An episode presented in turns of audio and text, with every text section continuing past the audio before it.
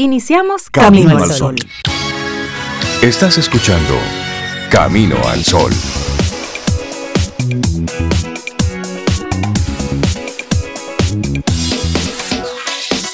Buenos Muy días, día. jóvenes. Hola Cintia, Rey, Laurita y nuestros amigos. ¿Cómo amanecen hoy? Muy bien, muy bien. Hola Zoe, Rey, Laura. Y buenos días a ti, Camino al Sol oyente. Feliz martes. ¿Cómo te amanece el día? ¿Cómo te amanece? Un poquito Amanece un poquito nublado el día y estaba lloviznando. Sí, sí lloviznó, llovió en la noche, al parecer también. Sigue en esa misma línea. Es parte, sí, es parte. Todavía hasta el 30 de noviembre estamos en temporada ciclónica, recordemos eso. Eso sucede todos los años, es cíclico, no debe ser una sorpresa.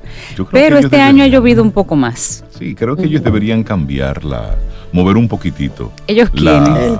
bueno, las autoridades que tienen las conversaciones con, con el clima, porque ayer veía ah. yo una serie de memes de algunas autoridades que hablan con el COVID.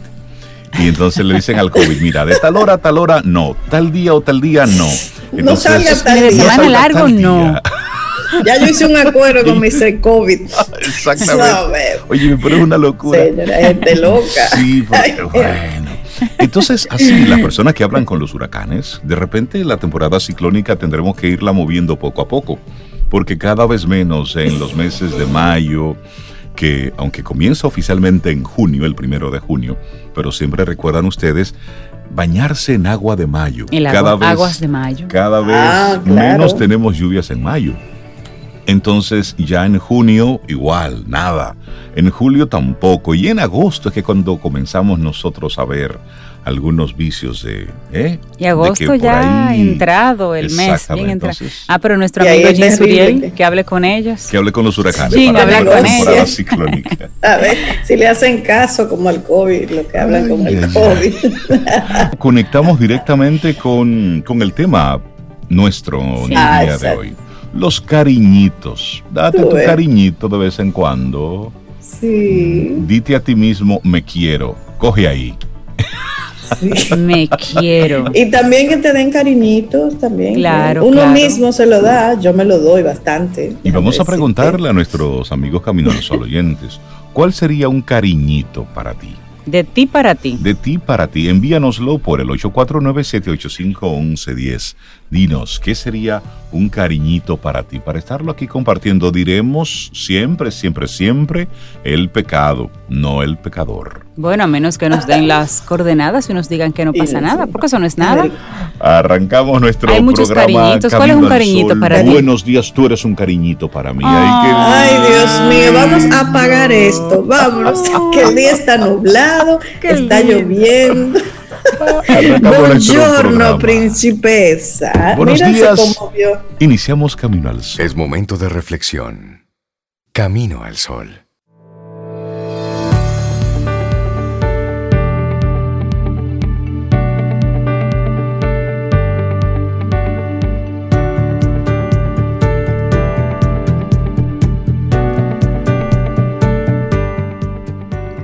Lo mejor del mundo es saber cómo pertenecer a uno mismo.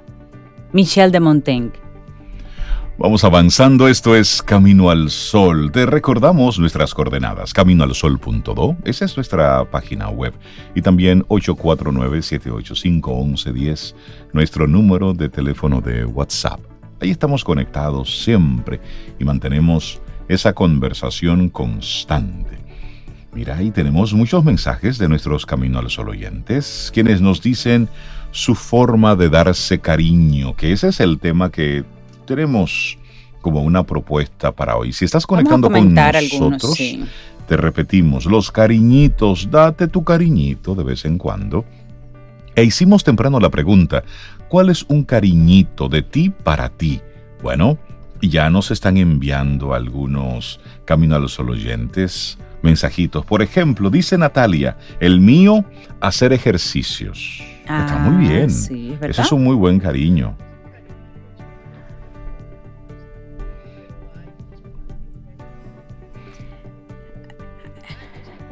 Manuel. dice Manuel? Manuel está, Manuel está bien. Dice él que un cariñito es que le regalen dos mil pesos cada vez que lo necesita. Pero es para ti, es tú para ti. Es bueno, de ti pues para ti, Manuel. regálate tú mismo esos Mira, me gusta mucho que Fanny dice que un regalito de ella para ella es decirse, dice ella, decirme, vamos, tú puedes lograrlo. Cuando estoy corriendo y llevo 6K, pero faltan 4. Eso, vamos, vamos arriba. Vamos, tú arriba. puedes, tú puedes, tú puedes. Más cariñitos.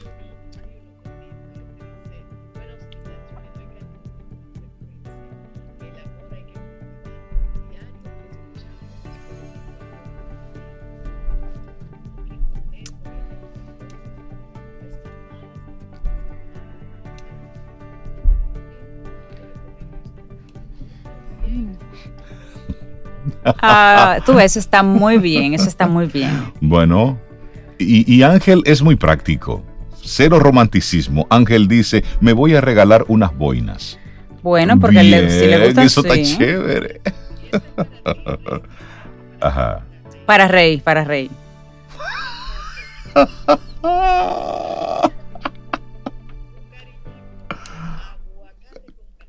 Ay, ay, ay.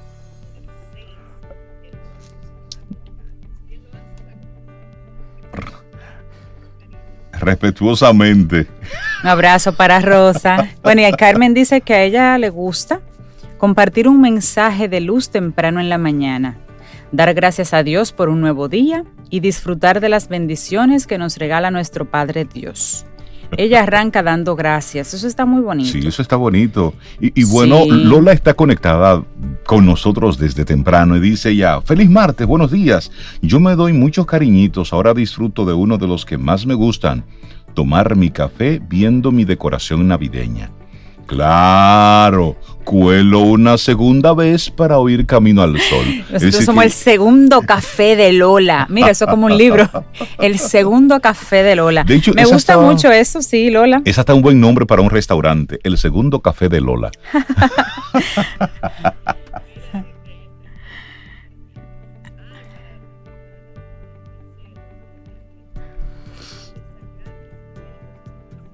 Ay, sí.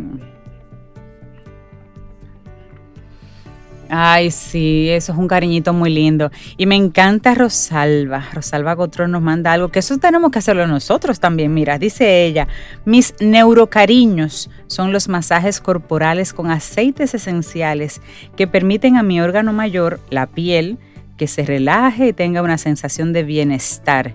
Y nos manda neuroabrazos.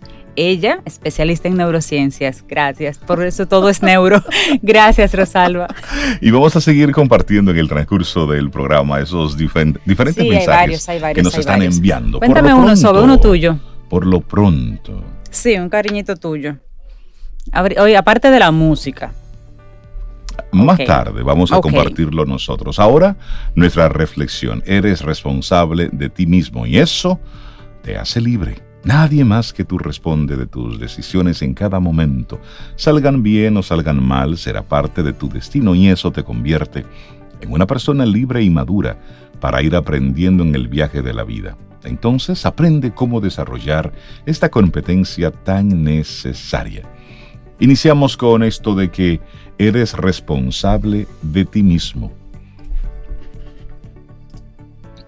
Tú asumes las consecuencias de tus acciones, de tus palabras y decisiones en cada instante. Nadie, nadie más que tu mente y tu corazón pueden decirte qué hacer o qué no hacer en cada momento. Algo así te convierte en una persona libre, en alguien capaz de construir su propio destino. Mira, Me gusta Sobe, eso. Eres responsable de ti. Nos Ajá. reportan nuestros amigos Camino del Sol oyentes que tú no te estabas escuchando hace un momentito. No Era me que digas. sí, yo no te había, no, no había abierto tu micrófono hacia el público. Es el Es cariñito decir que tú me das, Ese es el Reinaldo cariñito que te doy. Pero ya, como yo Abrirlo, te estaba ¿verdad? escuchando y nos fuimos en chercha, pues tú sabes.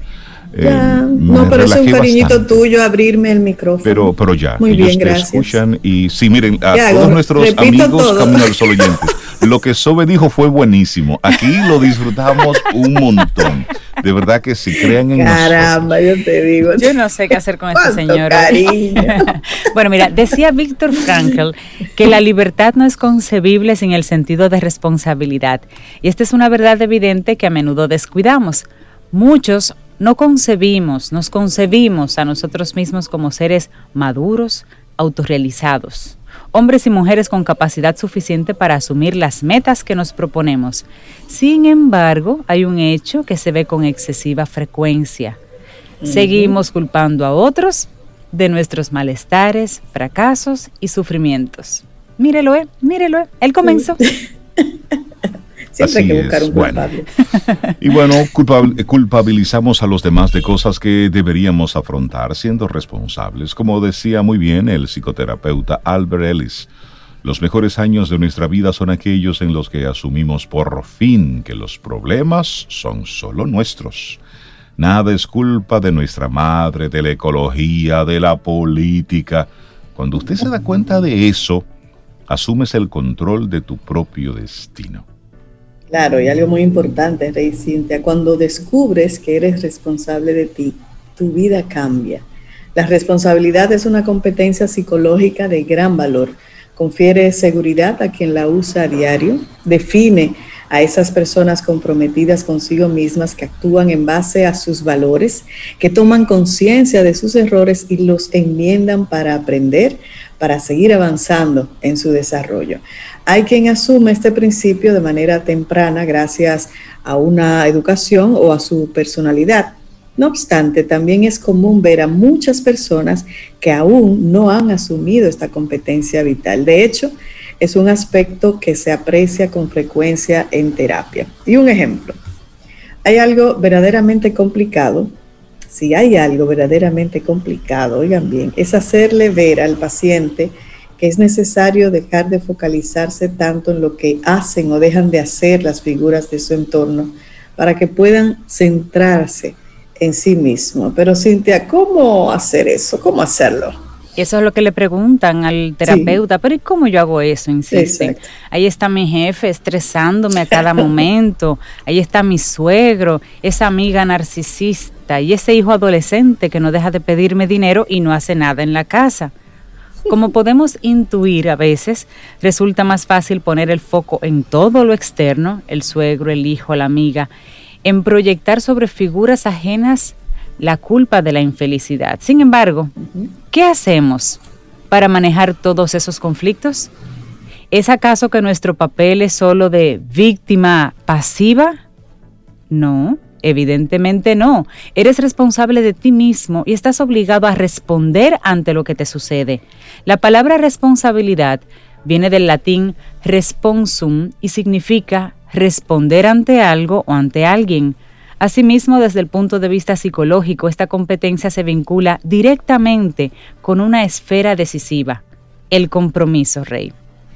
Por tanto, ser responsable de ti implica aprender a tomar decisiones que permitan alcanzar el bienestar y la realización personal. A su vez, asumir las consecuencias de las acciones y saber reaccionar ante lo que acontece alrededor sin necesidad de culpabilizar a otros. Tampoco hay que esperar a que los demás resuelvan sus problemas, por lo tanto. Si hay una finalidad esencial en toda terapia psicológica, es lograr que la persona se comprometa con su propio cambio y que se responsabilice de sí misma, sabiendo actuar sin miedo. Es un proceso complejo, sí, lo sabemos, pero al lograrlo sucede algo mágico. Nos sentimos libres. Y ahí, sí. lo conectamos sobre con la responsabilidad personal que nos hace libres para crear la vida que deseamos. Así es. Abraham Maslow estableció el sentido de responsabilidad como una dimensión esencial dentro de la pirámide de necesidades humanas. De hecho, en su libro El hombre autorrealizado estableció que si desarrollas una buena responsabilidad personal, podrás cumplir tus metas y alcanzarás la autorrealización, esa cima en la cual poder sentirte bien con quien eres, con lo que te rodea y lo que estás logrando. Por ello, y con el fin de transitar con éxito hasta esa cumbre, hay varios aspectos que debemos tomar en cuenta. Y el primero es, eres libre para elegir el tipo de vida que deseas, pero para lograrlo debes concentrar todos los recursos, energías y esperanzas en ti mismo Nadie está obligado a ayudarte ni a facilitarte nada. La responsabilidad es solo tuya. Es así. bueno, y seguimos con eso. Ponte metas cotidianas y conquístalas. Cada día debes demostrarte a ti mismo que eres capaz de trabajar por tu bienestar y por los que amas. Además, otra sugerencia, si algo te molesta, te quita la calma y te enturbia, resuélvelo. Hazlo lo antes posible, no dejes pasar el tiempo ni esperes tampoco que otros lo resuelvan por ti. También sé honesto en cada momento y en cada circunstancia, contigo mismo y con los demás. Acepta y aprende de tus errores. Comprométete cada día contigo mismo para mejorar, para ser más autónomo. Sé valiente para afrontar lo que temes, asertivo para defenderte, humilde para ser capaz de aprender respetuoso para ser amable contigo y con quienes te rodean, aunque a veces ellos no actúen como tú deseas. Bueno, y para concluir, aprender a ser responsable de ti mismo lleva tiempo y exige un compromiso constante. Sin embargo, una vez logramos, la sensación de libertad, señoras y señores, es absoluta. Así es que la invitación es a trabajar en eso. Así es. Bueno, y agradecemos a Valeria Sabater, psicóloga, la propuesta del día de hoy que dejamos aquí para todos los Caminos al Sol oyentes. Eres responsable, eres responsable de ti mismo y eso te hace libre. Así es. Hacemos una pausa para comerciales. En breve retornamos con más. Esto es Camino al Sol. Vida. Música. Noticia. Entretenimiento. Camino al Sol.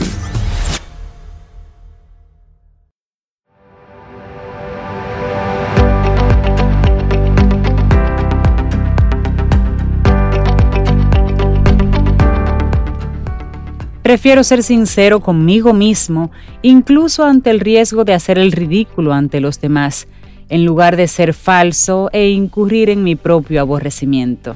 Una frase de Frederick Douglass. Vamos avanzando en este Camino al Sol martes, estamos a 24 de noviembre. Muchísimas gracias por conectar con nosotros a través de las diferentes plataformas en las que puedes estar ahí escuchando Camino al Sol.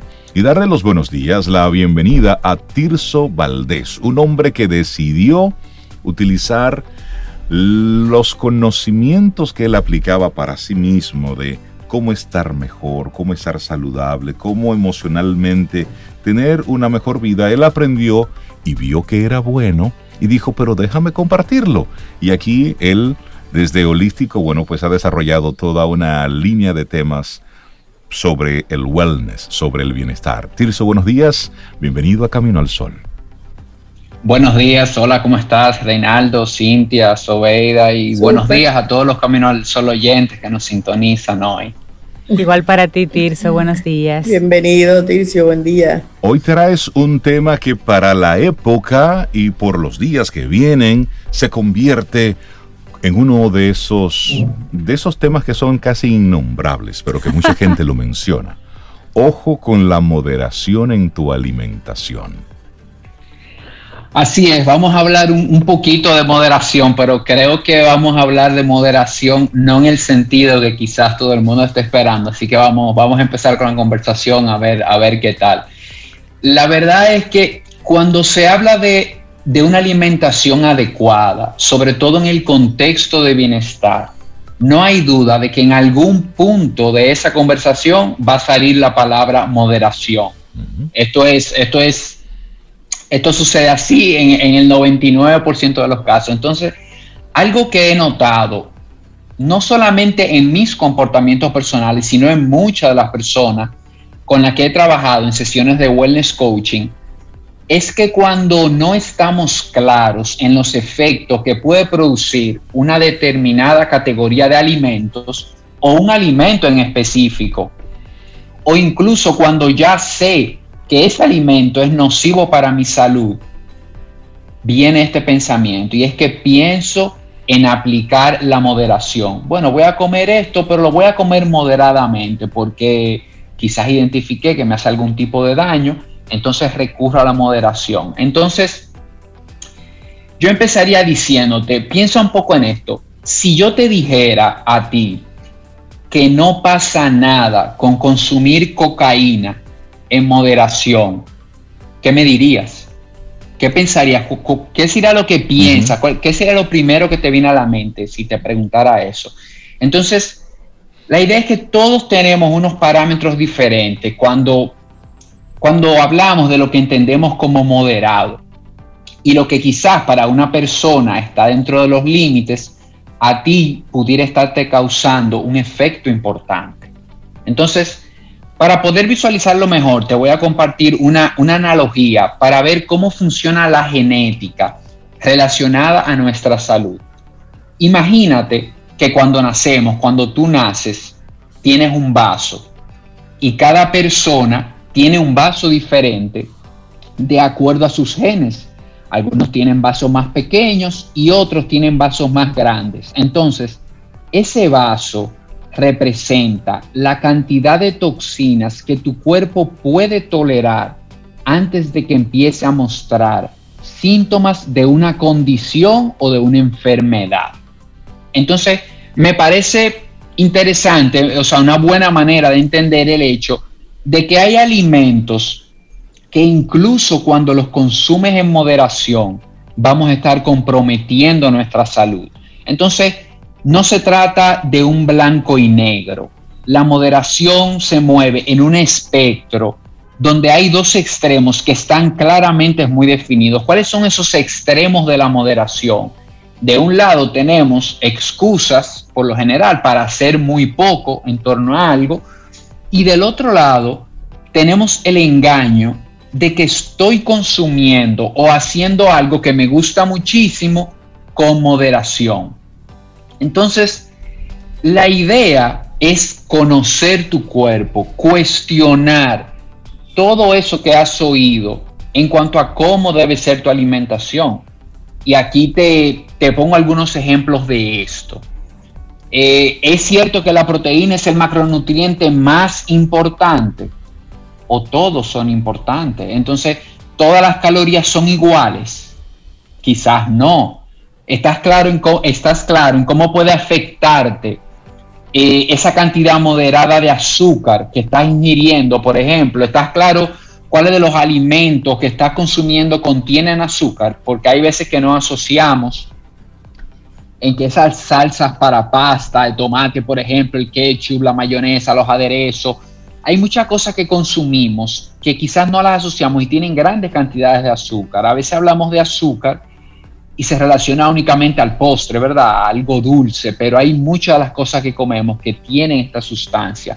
Entonces, ¿cuál es la idea? La idea aquí no es presentar que la moderación es algo negativo para nada, sino que se trata de ser conscientes, de hacer conciencia en cuáles cosas de las que como quiero ser realmente moderado y cómo se ve para mí esa moderación. Entonces, de igual manera, la idea no es prohibir alimentos, la idea no es darte aquí un listado de las cosas en las que debes o no ser moderado, sino que por eso hablamos de conocer el cuerpo, de saber qué cosas para ti no funcionan. Entonces, de cuestionar las creencias, de manejar las informaciones adecuadas y lo más importante, probar qué funciona para ti y qué no.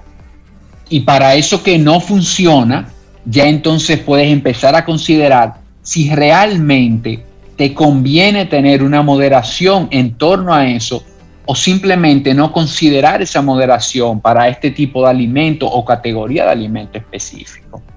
Entonces, hagamos conciencia de esos alimentos que estamos consumiendo moderadamente, aquí digo moderadamente entre comillas, escucha tu cuerpo y capta esas señales que te da cuando él no tolera algo o cuando él se da cuenta de que hay algo que no le está haciendo bien, que no está haciendo que él se sienta bien. Entonces, notemos también esas conversaciones que todos tenemos, que a veces si no ponemos atención, las pasamos por alto y es cada vez que tú te vas a comer algo, tienes una conversación en tu cabeza, sobre todo cuando, cuando sabes, cuando estás claro que es algo que quizás no aporta. Entonces, tienes e, ese, diablito, ¿verdad? En tu cabeza que te dice... Que eso es tan bueno, eso me hace daño, pero eso es tan bueno. Pero, pero, como un poco más, que eso no te va a hacer nada, es solamente un ching. Mira, tú, tú, tú, te has portado bien estas últimas tres semanas. Y no es todos los días, Claro, con que pruebes un poco. Entonces. un cariñito. claro, identifica, identifica cuando esa moderación te está sirviendo a ti como la excusa perfecta para comer, para comer algo que puede derramar tu vaso, ¿verdad? A veces no estamos muy claros del todo de qué tamaño es nuestro, vaso. Entonces, podemos estar comiendo algo que definitivamente puede derramar el vaso que nos tocó. Ahí te tengo una pregunta, Tirso, y discúlpame que te interrumpa, pero dicen los especialistas que a veces no es lo que te comes lo que te hace daño, sino toda la carga emocional que está detrás de eso que tú te estás comiendo. La dieta de cada persona eh, está muy conectada con el medio ambiente. Es decir, la dieta dominicana está muy conectada ya por elementos culturales, pero en su origen por las cosas que nosotros teníamos a mano, por lo que de forma natural se producía aquí. Y ahora con la globalización, pues tenemos el menú disponible para nosotros. Pero ¿qué tan cierto es esa conexión emocional de lo que nosotros comemos versus los nutrientes propios de, ese, de eso que estamos comiendo? Te pudiera decir, Rey, que, para mí totalmente cierto. Incluso una de las cosas que más abordamos en Wellness Coaching es que la gente, cuando se habla de comida, cuando se habla de alimentación, la gente es como que la única pregunta que le surge es ¿qué? ¿Qué es lo que tengo que comer? Y hay otras preguntas que son igual y en algunos casos más importantes, que es cómo me lo voy a comer y cuándo me lo voy a comer. O sea, eso que dices de cómo yo me, yo me estoy sentando a conectar con la comida o yo me estoy comiendo el almuerzo, eh, eh, lo compro en un drive-thru y me lo como en el carro mientras voy manejando a algo.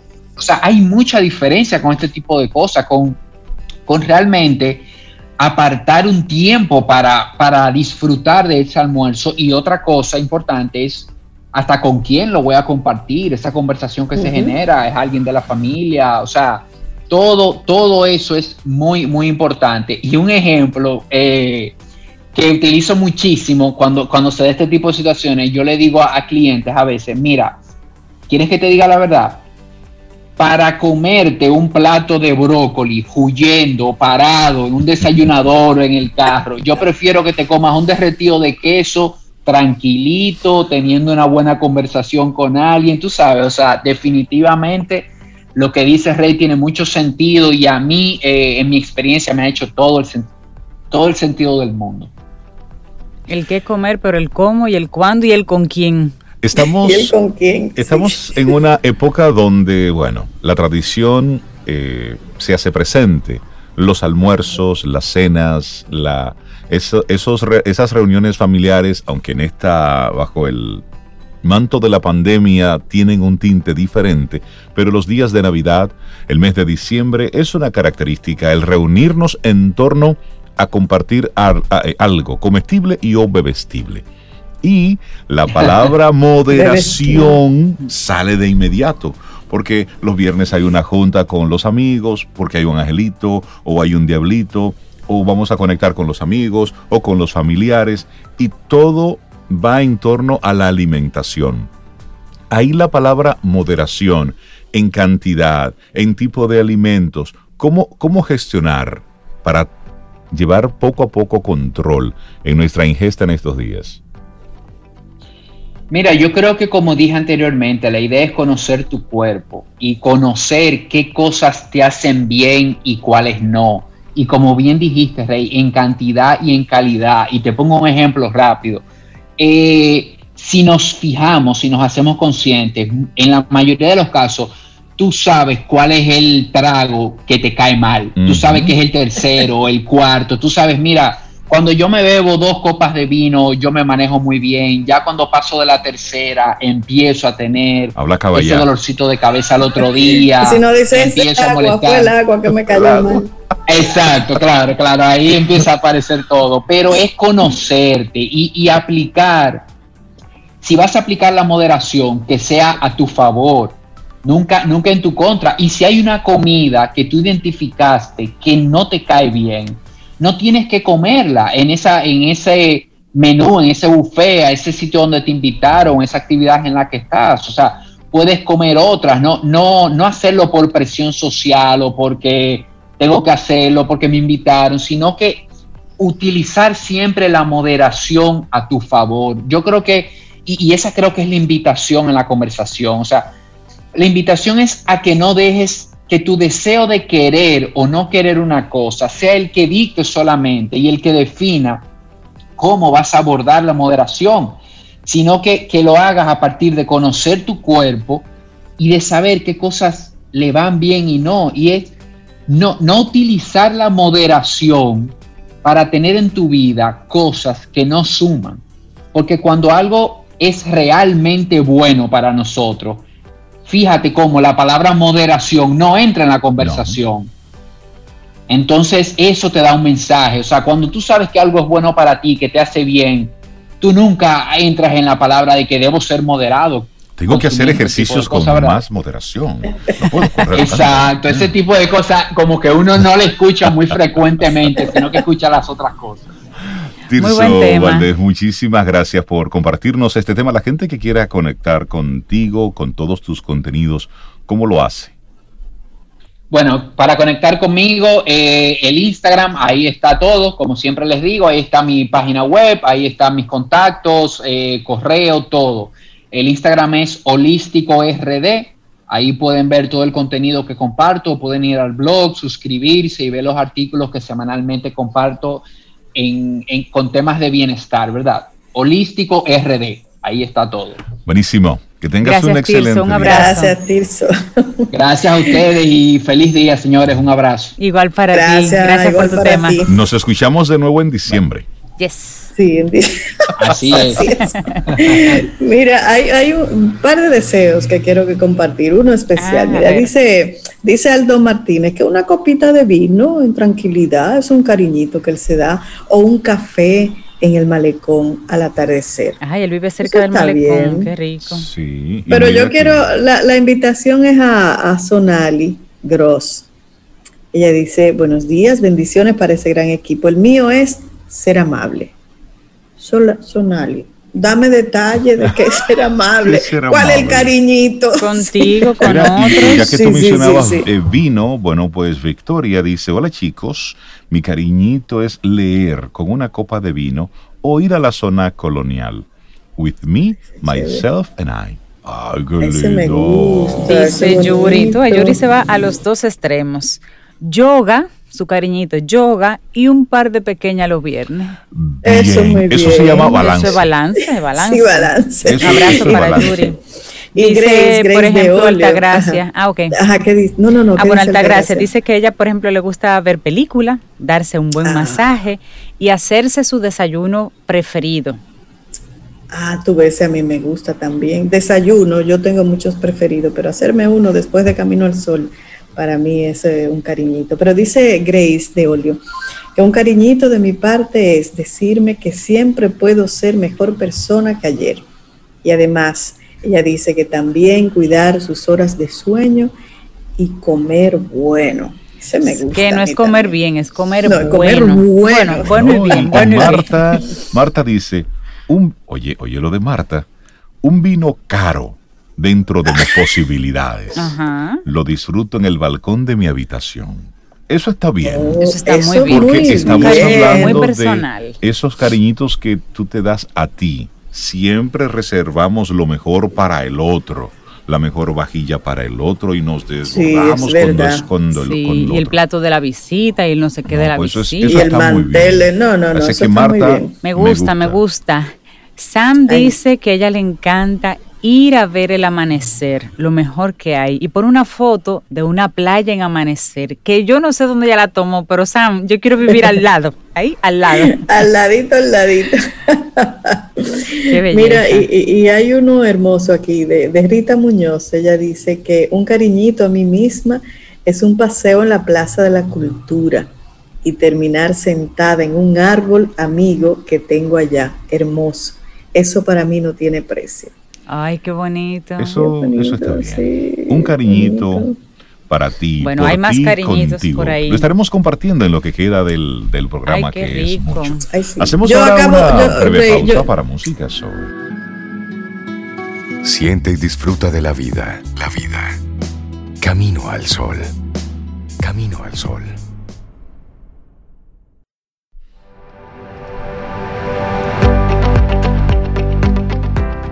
La siguiente frase es un consejo más bien de Amy Leigh Mercury. Y oigan qué bello. Dice, celebra quién eres en lo más profundo de tu corazón. Ámate a ti mismo y el mundo te amará. Ahí está. Y así vamos avanzando. Estamos iniciando ya nuestro segundo bloque Camino al Sol por estación 97.7 FM y también a través de caminoalsol.do. Darle los buenos días, la bienvenida a un experto en ventas, crecimiento de negocios, escritor, coach, conferencista de venta y motivacional. Con nosotros.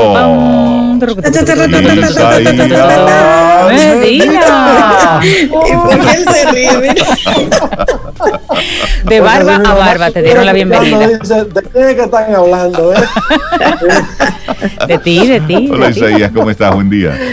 Hiper, mega, ultra, archi bien estamos. Gracias a Dios, a ustedes, a la vida, al país, a todo lo que está funcionando y no funcionando, porque de eso se trata, uno ver cómo hace su, su aporte, su granito de arena en esto. Estamos bien, bien contentos de, de poder estar eh, viviendo en estos días, estos días críticos para millones de personas con eh, la, situación que hay pandémica, la crisis de salud, otros tantos millones con la crisis económica que han perdido sus negocios, otros tantos con muchos miedos, preocupaciones por los compromisos económicos que tienen, tanto dueños como, como empleados que ven sus trabajos eh, pender de un hilo. A pesar de todo, dicen los judíos una frase, Jackson de Tobá, que fue la que acuñaron los cristianos años más tarde, todo obra para bien. Todo obra para bien, aunque no lo entendamos, pero todo obra para bien. Es así, obviamente, ¿verdad? Que el corazón de la llama solo lo sabe el cuchillo, filosofía de patio dominicana, ¿verdad?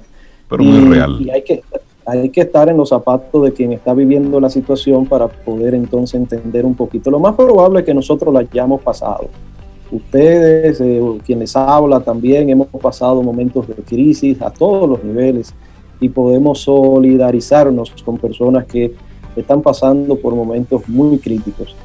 Y mm, lo que queremos compartir con ustedes, si bien es de negocio, siempre decimos que los negocios es como, como la, la sangre del cuerpo, es lo que hace que interactuemos de alguna manera con todo el mundo, ¿verdad? Es la sangre del mundo, los negocios, esa interactividad que hay de compra y venta es que hace que podamos llevar un servicio, que podamos transmutarnos nosotros como seres humanos para ser capaces de entender las necesidades, que se nos, que se nos despierte una chispa ahí de creatividad para resolver un tema. La tecnología eso es lo que ha hecho, la ciencia eso es lo que procura. Cómo podemos nosotros entender esto y propiciar vivir un poco más en equilibrio, ni siquiera cómodo, en equilibrio es lo que al final del día busca la tecnología y la ciencia. Y bueno, y en el caso de las ventas es esa es lo que lo que funciona. En días pasados hablábamos de gimel, ¿verdad? La palabra hebrea que significa camello, que, que no es más que ese ese ese imaginario de un camello que es un transportador en la antigüedad era que transportaba una mercancía en un desierto, ¿verdad? De una ciudad a otra. Hoy día, por supuesto, ya eso, eso eh, se ha cambiado por la tecnología que vemos. Pero en todo caso, el vendedor, eh, decíamos y lo vinculábamos con Gimel, ¿verdad? Como el camello, ese transportador, porque si la economía los negocios en general son la sangre, el vendedor es el corazón. Por eso es que le digo a más de uno de los vendedores, caray, que por más crisis que esté pasando, ya sea por desconocimiento del producto que tenga, ya sea por una cuestión personal, porque hay veces que estamos con las pilas bajitas y que no queremos hablar de nada que no sea de nuestra problemática o tenemos un problema de salud que no nos permite enfocarnos en otra cosa que no sea esa dolencia. En fin, es decir, eh, podemos estar pasando por una situación muy, muy interesante en nuestras vidas. Y ahí es donde está la clave de ese rediseño que tantas veces ustedes hablan con tan buenos invitados, de el reinventarse, el remirar la situación. Entonces en venta siempre es así. Muchos de los dueños de negocios no dan comisiones interesantes porque ellos son los principales eh, vendedores y obviamente ponen un producto que resuelve un problema a un precio de llévatelo, ¿verdad? Es decir, las promociones, eso es lo que busca, la promoción busca que aumenten la cantidad de gente dispuesta a comprarnos las promociones. Entonces, usted va a una tienda por departamento y hay una jovencita, un jovencito que debería ser las veces de un vendedor. Pues no, a eso le llaman impulsadores, ¿verdad? Entonces, eh, muchos de ellos no se llevan comisiones o comisiones muy bajas, porque el dueño, que es el principal vendedor, digamos que ya resolvió el problema por ellos. Pero eso es, eso es la mitad de la historia, porque en verdad el cliente que tiene contacto con ese vendedor es quien puede suavizar la decisión de compra. Como llaman, hacer el cierre, lograr que se materialice la venta.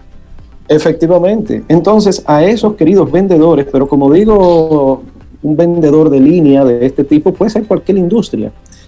A finales del siglo XIX eh, surgió una técnica que increíblemente hoy día sigue inclusive hablándose en algunos círculos académicos, la famosa AIDA, una técnica, un método, AIDA, atención, interés, eh, deseo y acción. Y se descubrió que toda la venta pasa por ahí, por ese proceso.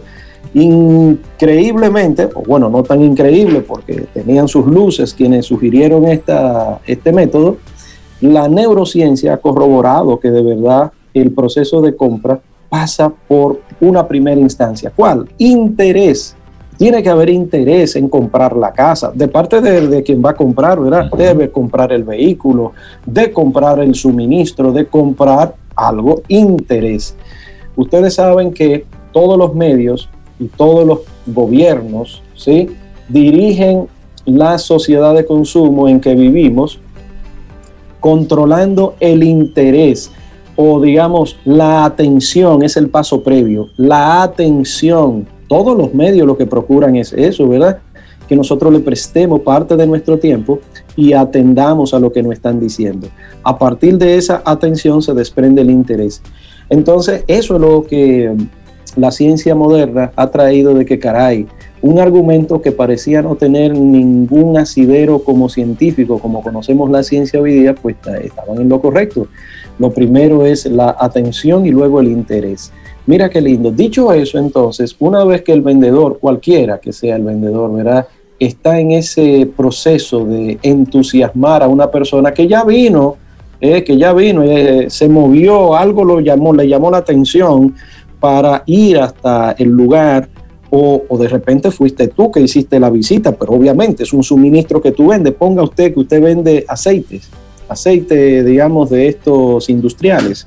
Eh, obviamente usted comienza, ya esa persona o esa empresa tiene un interés, te pone atención y ahí comienza ese, esa dinámica que lamentablemente muchos vendedores por no conocer el producto que tienen muchas veces, otras veces es porque su estima no está tan bien sólida, otras veces es por no conocer los rudimentos de el proceso mental del comprador. Y ahí, te hago, y ahí te hago una pregunta, Isaías, ¿hasta, cuándo como vendedor debo entusiasmar? ¿Cuándo debo callarme? Porque llega un momento en que arranco y arranco y sigo y sigo.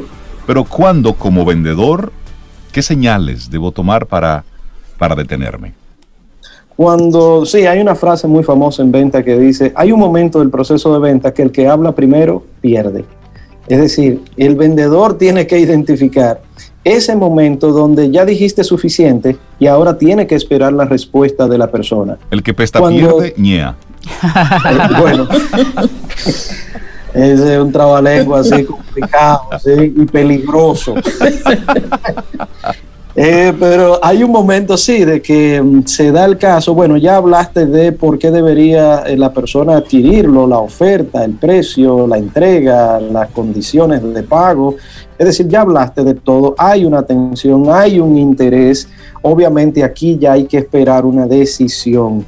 Y hay momentos después que ya tú dices todo lo que tienes que decir, que tienes que esperar la respuesta. De hecho, los vendedores vendemos haciendo preguntas es haciendo preguntas que vendemos los vendedores. Pero antes de, llegar ahí, hay un paquete de cosas que los potenciales clientes, que no son clientes, en ese momento son prospectos, ¿sí? hasta que no me compran, no son clientes, pues bueno, eh, salvo que ya sea un cliente que te ha comprado el mes pasado y recargue, ¿verdad? Renueve la venta, la compra. En fin, eh, antes de llegar a ese proceso de yo poder entusiasmar a una persona y hacerle ver las bondades, el valor agregado que tengo y todo eso, necesito entender que los, que los clientes pasan por un proceso de, de objeción natural. A todos nos sucede, nos sucede. Por ejemplo, hay un nivel de autodefensa. ¿Qué es autodefenderse? Oh, cuando yo creo que este tipo, esta muchacha que se ve muy bien, lo que quiere es michelitos lo que quiere es sacarme los cuartos de los bolsillos. Entonces, de manera natural, yo saco las garras, todo eso es simbólico, ¿verdad? saco el sable y digo, no, espérate, eh, que tú no me vas a engañar. Y ya veo entonces que, que el objetivo es engañarme. ¿verdad? Entonces, pero eso es natural, la autodefensa. A nosotros nos llaman ya de algún banco para ofrecernos una tarjeta, ya de que te digan saludos, buenas tardes, Reinaldo Infante. Sí, sí, dígame, ¿qué puedo servirle? Reinaldo Infante, mire, lo estamos llamando del banco WXP. Ya ahí entonces Reinaldo para las antenas y dice, bueno, ¿qué quieren esta gente? Yo no le debo, es lo primero. Si yo no le debo, todo está bien. ¿eh? Yo no le entonces ya uno comienza las defensas a ponerla eh, ahí enfrente de quien... Y si como cliente, y si como cliente acabo de recibir una llamada de un banco anterior cobrándome la tarjeta, la respuesta me ay, mi hijo, yo no quiero más lío, mi Si tuvo ese timing, De llamar después de otro banco. Hoy es un reto, ¿verdad? Para los que viven en, ventas de, de tarjeta, por cierto, ¿verdad? Es un reto porque la mayoría, bueno, ninguna mayoría, todavía el dominicano hay una gran cantidad de gente que no está bancarizada. Hay que entender eso. Pero bien, el punto es que la autodefensa es un nivel natural de una objeción que no se dice. Esa ya se está cocinando desde que tú haces la llamada, desde que, desde que mandaste el correo, desde que está esperando ahí en el despacho para eh, presentarte. Ya hay una autodefensa arriba. En el, en el caso de que no te conozcan, obviamente. Cuando ya te conocen porque son ventas recurrentes, ya es una cuestión de lo creativo que tú puedas hacer, lo amigable que tú puedas también eh, darte con esa persona, qué nivel de familiaridad tú generas con ellos. Todo eso son artes ustedes han escuchado más de una vez de los vendedores de antaño, que todavía funcionan, señores, que llevan siempre sus fundas de mentas a donde quiera que van y dejan sus mentitas, hoy día chocolate, ya, ¿verdad? Y entonces, lo que sea, pero eso es reduciendo, eliminando esas barreras, esos obstáculos naturales que existen. Eso es para la secretaria, eso es para el vigilante. Óiganme, en nuestra cultura el boroneo profesional funciona. Eh, y eso es un nivel y de después me quieren estar acusando a los ¿eh? a los honorables el grandes. el boroneo profesional hay que decirlo claramente verdad el lobismo. Eh, pero son detallitos son detallitos simples básicos de uno reducir esa ansiedad que tiene el otro esa defensa que ya está arriba están arriba los muros pero hay muchas otras cosas que la gente tiene de manera interna. Ese famoso miedo al cambio. Ay, no, no, no, yo estoy bien como yo estoy, yo estoy bien con mi celular que yo tengo, yo estoy bien con el plan que yo tengo, yo estoy bien con el seguro o sin seguro. Eh, yo estoy bien como estoy, porque si yo he llegado a esta edad, muchacho, y todavía estoy vivo.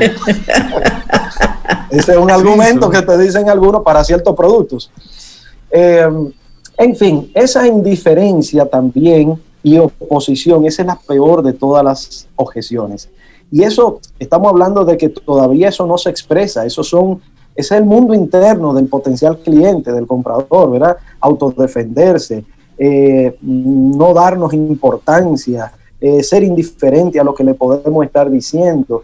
Eh, entonces son elementos con los que agarra, debería agarrar el vendedor, saber que eso existe y comenzar entonces a entender qué tipo de excusas realmente que me está dando. Hay dos tipos de excusas. Hay una que es vilmente falsa, ¿sí? Lo necesita el producto, necesita el servicio, no se da cuenta quizás de que necesita un, voy a poner cualquier cosa muy básica, un cepillo de dientes. Óyeme, ya tú tienes seis meses, un año con eso, por favor. ¿eh? No, no, no. Entonces, claro, ahí no hay venta directa de un cepillo, sino que una promoción, una publicidad de una marca X, pues te recuerda que lo cambies con cierta regularidad.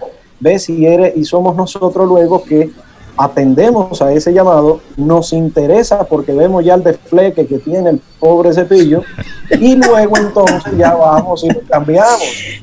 Cuando, pero el proceso se da igual, ¿verdad? Cuando nosotros visitamos a un cliente para vender un servicio, lo más probable es que necesite el servicio que yo le estoy vendiendo, pero el gran drama es que nosotros como agentes vendedores, como dueños de nuestras propias empresas, no importa el tamaño, no tenemos suficientes argumentos casi nunca. En el momento, tenemos los argumentos, pero hay veces que no lo, no lo integramos bien.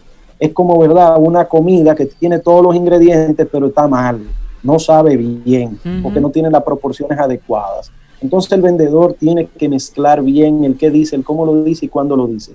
Y por supuesto, siempre tiene que mostrar una actitud de colaborador estoy jugando en tu equipo. No es el típico que te va a vender eh, agüita de colores como en el Parque Enriquillo, ¿verdad? Eh, la iguana, mira que la iguana habla. Oye. Dios mío.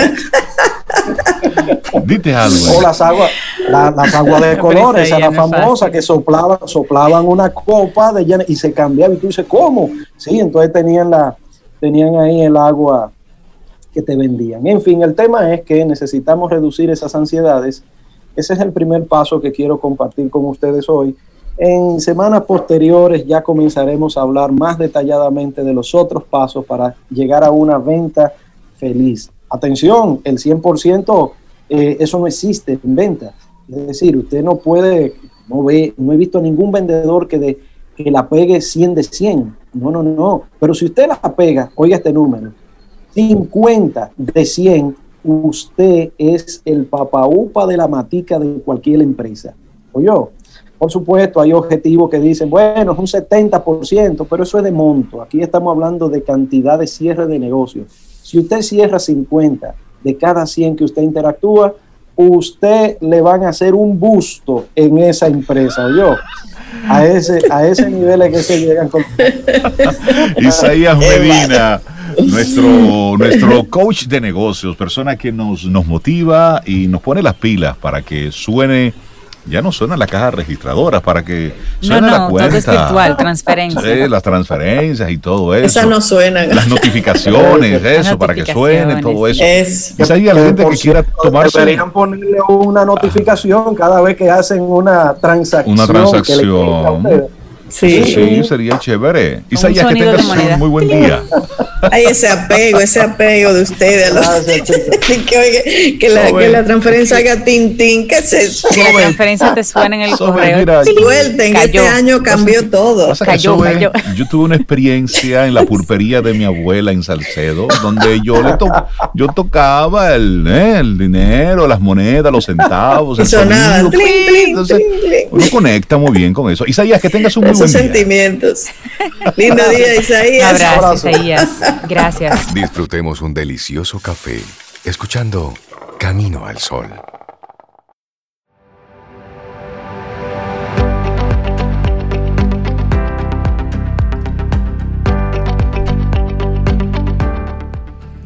Seguimos con los cariñitos y dándote cariñitos. Deborah Day es la siguiente frase, la autora de la siguiente frase, que dice, hazte una promesa a ti mismo en este momento. Declara que eres digno, digna de tu tiempo y energía. Me gusta Vamos. eso. Soy, digna de mi tiempo y mi De mi energía. tiempo y mi Claro, energía. ponte primero en tu lista de prioridades. Verbalizarlo, eso es importante. Vamos avanzando en este camino al sol, 8.33 minutos, 34 minutos, cambió así de rápido. Es martes, estamos a 24 de noviembre, para darle los buenos días, la bienvenida a la psicóloga clínica, terapeuta de familia, pareja y sexual, Jessica Valdés. Buenos días, Jessica, ¿cómo estás?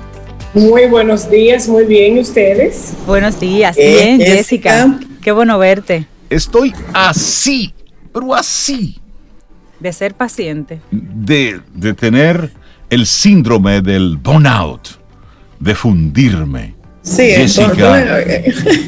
como, como tú dijiste, ahorita me gustó. El síndrome Eh, de- del fundir. Reinaldo, Reinaldo habla de que estuvo, está a punto de tenerlo. A punto, ahí, yo, ahí. Siento, yo siento y pienso que en estos nueve meses, en algún momento, todos hemos tenido el síndrome de burnout. En algún momento nos hemos fundido, en algún momento nos hemos quemado. El término burnout, que viene de inglés, significa quemado. Es un síndrome que se presenta por un estrés prolongado en el organismo a causa del trabajo. El síndrome burnout tiene esa cualidad específica, tiene que ver con la vida laboral, tiene que ver con un desgaste profesional. ¿Qué pasa?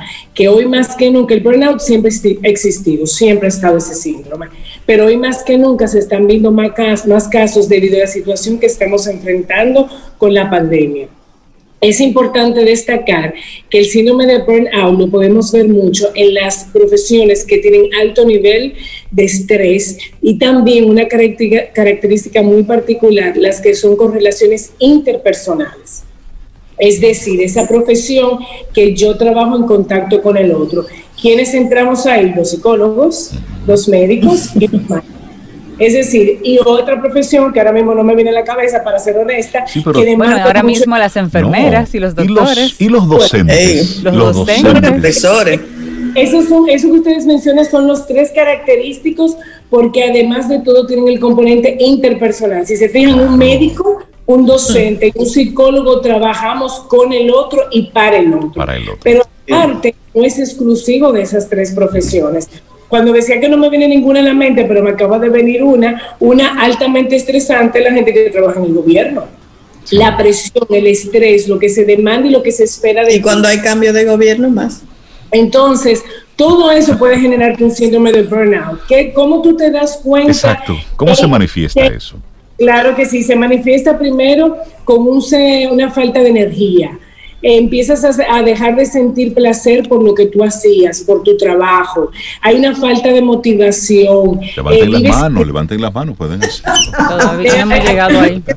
hay un, ca- hay un y muy importante, el síndrome se puede manifestar tanto por dentro como por fuera, porque por dentro yo les he hablado de falta de motivación, de que ya no tengo ganas de ir a mi trabajo, no me motiva igual, pero por fuera se manifiesta con un dolor de cabeza, con insomnio, con irritabilidad, porque nos ponemos alterado, estresado, hay cambios de peso, hay mareos también, todo eso porque no estoy controlando una situación, porque muy importante, lo que hace que, que- que caigamos en ese síndrome de burnout es porque nos negamos a hacer una pausa, nos negamos a parar. De hecho, otra característica que tiene este síndrome es que a pesar de sentirme agotado y cansado, tengo una sensación de que tengo que seguir.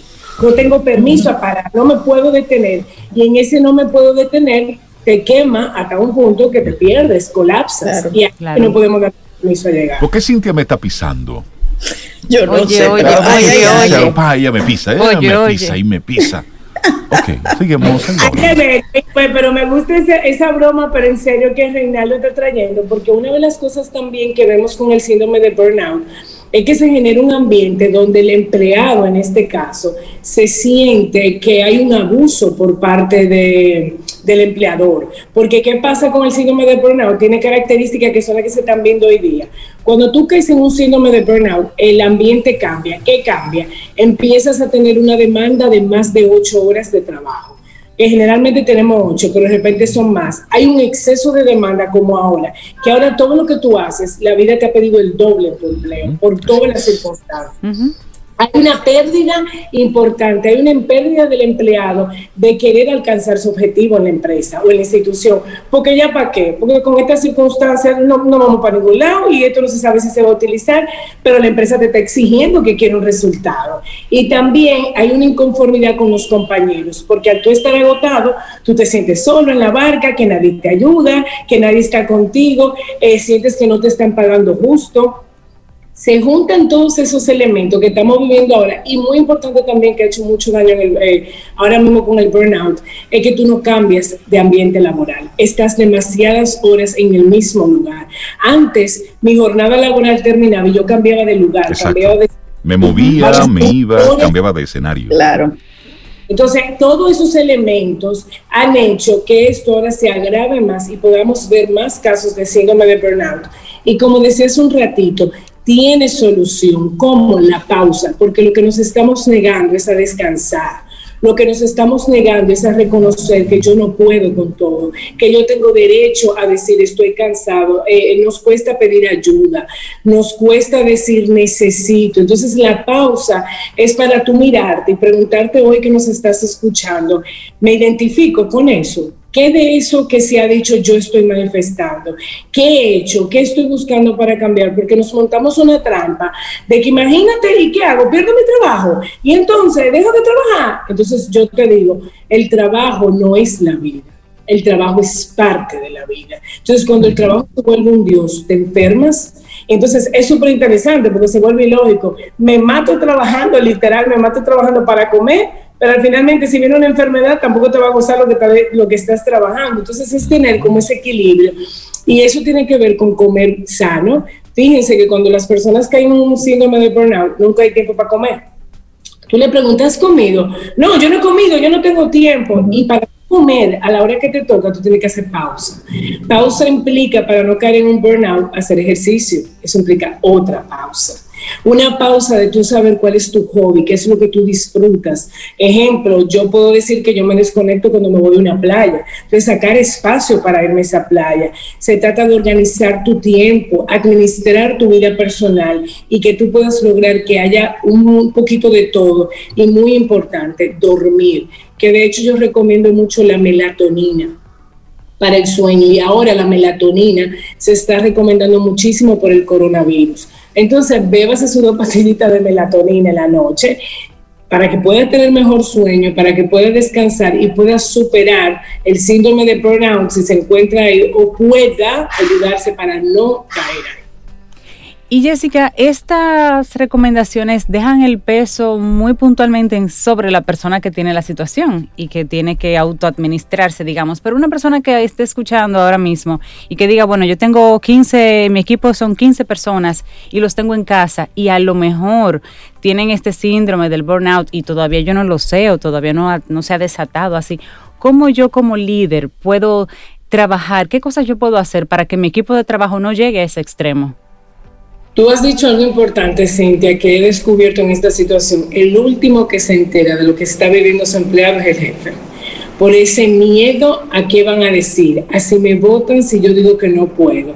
Entonces, un buen líder eso lo percibe. Ese, ese olor a quemado se siente usted se quiera parar a ver qué se está quemando es otra cosa, pero el olor a quemado no lo despinta nadie. Entonces, un buen líder sabe cuándo está oliendo a quemado, pero eso implica hacer dinámicas de integración desde manera virtual, eso implica hacer sesiones con su equipo y reunirse. Eso yo invito mucho a que en toda institución, en los departamentos, haya un punto de agenda que se llame catarsis en toda reunión de equipo debe haber un último punto que se llame catarsis. ¿Qué es catarsis? Vota todo lo que te tiene cargado. Peleé con fulano, tal suplidor, me echaron un boche, me dijeron tal cosa. Vamos a hacer una catarsis hoy aquí. Que vote, que saque de dentro. Para que saque de adentro. ¿eh? Sí. ¿Qué pasa si yo dreno, yo voto y descubro que hay gente que está pasando lo mismo que yo y muy interesante en la catarsis, el otro me apoya, me da una idea, me da una sugerencia, porque tú no sabías que el otro estaba así. ¿Por qué yo digo que es importante el momento catarsis? Porque si nos llevamos del día a día del trabajo, no hay tiempo para hacer esa pausa. Entonces, esa catarsis es obligarte. Y es importante darnos el permiso, Jessica. A veces estamos en esa postura, lo que es políticamente correcto. Estoy en una reunión, pero hay unos puntos de agenda y está muy estructurado todo lo que hay que decir, las palabras que debemos utilizar. Y sí, ese momento es bueno darse esa licencia para votar. Son como esos pequeños temblores de tierra para evitar un terremoto. Claro, y ahí sale, ahí sale ese comité de ayuda, si, la, si el equipo funciona como equipo, porque de repente yo digo que ese suplidor me tiene loco, no me está respondiendo. ¿Y cuál es el suplidor? No, pero ellos son amigos míos, no, pero déjame yo hablar con ellos, a ver qué está pasando. O la fecha de entrega me tiene no, no sé qué. No, pero espérate, esa fecha de entrega surge porque yo le pedí al jefe, porque necesito esto. Déjame ver si todos podemos mover un poquito para sacarte a ti de esa situación. De hecho, escuchándolo a los dos, ustedes tienen lo que es la combinación perfecta. Lo primero es seguir entendiendo el ser humano, seguir entendiendo el ser humano que nadie me va a ayudar. Yo me tengo que ayudar yo primero. Yo a veces escucho gente esperando que la empresa venga y me salve, que la empresa vea que yo estoy mal. Entonces, lo primero es que tú tienes que cuidar de ti como nadie lo va a hacer. Si tú no te cuidas, si tú no velas por ti, olvídate que nadie lo va a hacer por ti. Entonces, lo primero es que reconozcas reconocer que a ti te pasa algo. Segundo, lo que decía Reinaldo, darte el permiso de ponerlo en voz alta, de pedir ayuda y luego de pedir ayuda, venir esa parte que dice Cintia, entonces vamos a colaborar, ¿qué hay que hacer para que tú estés mejor? Porque importante, a la empresa en el fondo sí le interesa que el empleado esté mejor, porque cuando el empleado está bien, la empresa está bien porque está dando resultados. Cuando no te funciona, se te cae la empresa. Claro. Y a veces no nos estamos dando cuenta de esas cosas. Entonces, por eso digo que Cintia decía ahora, viene Navidad y Cintia hablaba de qué puede hacer un líder. Ahora viene Navidad, venían los típicos encuentros navideños, las fiestas, etcétera, que ya eso no se puede hacer en este momento, pero hay miles de ideas que sí se pueden hacer de manera virtual o mini encuentros pequeños de seis o siete personas, pero no dejar que la circunstancia nos ponga presos. O sea, usted se tiene que olvidar, y yo siempre digo, en el síndrome del burnout, el fuego no se va a apagar, el fuego va a seguir. Lo que tú tienes que cuidar es no prenderte tú en llama, porque después que te prendiste en llama, no hay para nada. Es decir, en el fuego vamos a seguir. Yo no estoy vendiendo sueños, yo no te estoy diciendo que ahora vamos a pasar del fuego a la playa. Yo te estoy diciendo que tienes que aprender a vivir en el fuego. Pero para aprender a vivir en el fuego no te tienes que quemar, porque esto todavía le queda una buena temporada. Así es. Así es. Jessica Valdés, desde la psicología nos estás hablando del síndrome del burnout.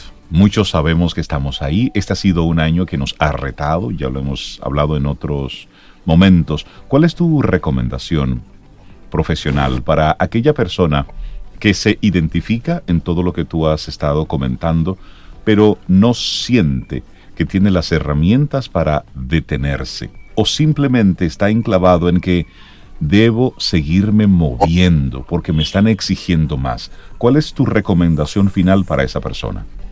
A mí me encantaría rescatar esa frase con la que ustedes iniciaron, porque de paso aprovecho y le digo, tienen un talento maravilloso para asociar una frase con el tema que, que uno trae del día. Y esa frase tiene que ver con dignidad. Hasta que yo no siento que yo merezco y que yo valgo, yo no voy a cambiar. Y algo muy sencillo, no porque yo sea terapeuta, es que cuando tú no puedes con una situación, pide ayuda. Y pedir ayuda es que si no te entiende el compañero de trabajo, no te entiende el, jefe, no te entiende el esposo, la esposa ni un hijo, ve, busca un terapeuta, busca una ayuda, porque todavía tristemente se entiende que era un terapeuta es un signo de debilidad, que era un terapeuta que yo estoy loco, que yo no necesito a nadie, que yo puedo solo. Usted no tiene que poder con todo, no tiene por qué poder. Por eso también hay gente en el burnout, porque yo tengo que ser buena en todo. ¿Quién le ha dicho usted eso? usted es un ser humano. Entonces, ¿en qué, ¿cuál es mi recomendación? Mi recomendación es haga pausa.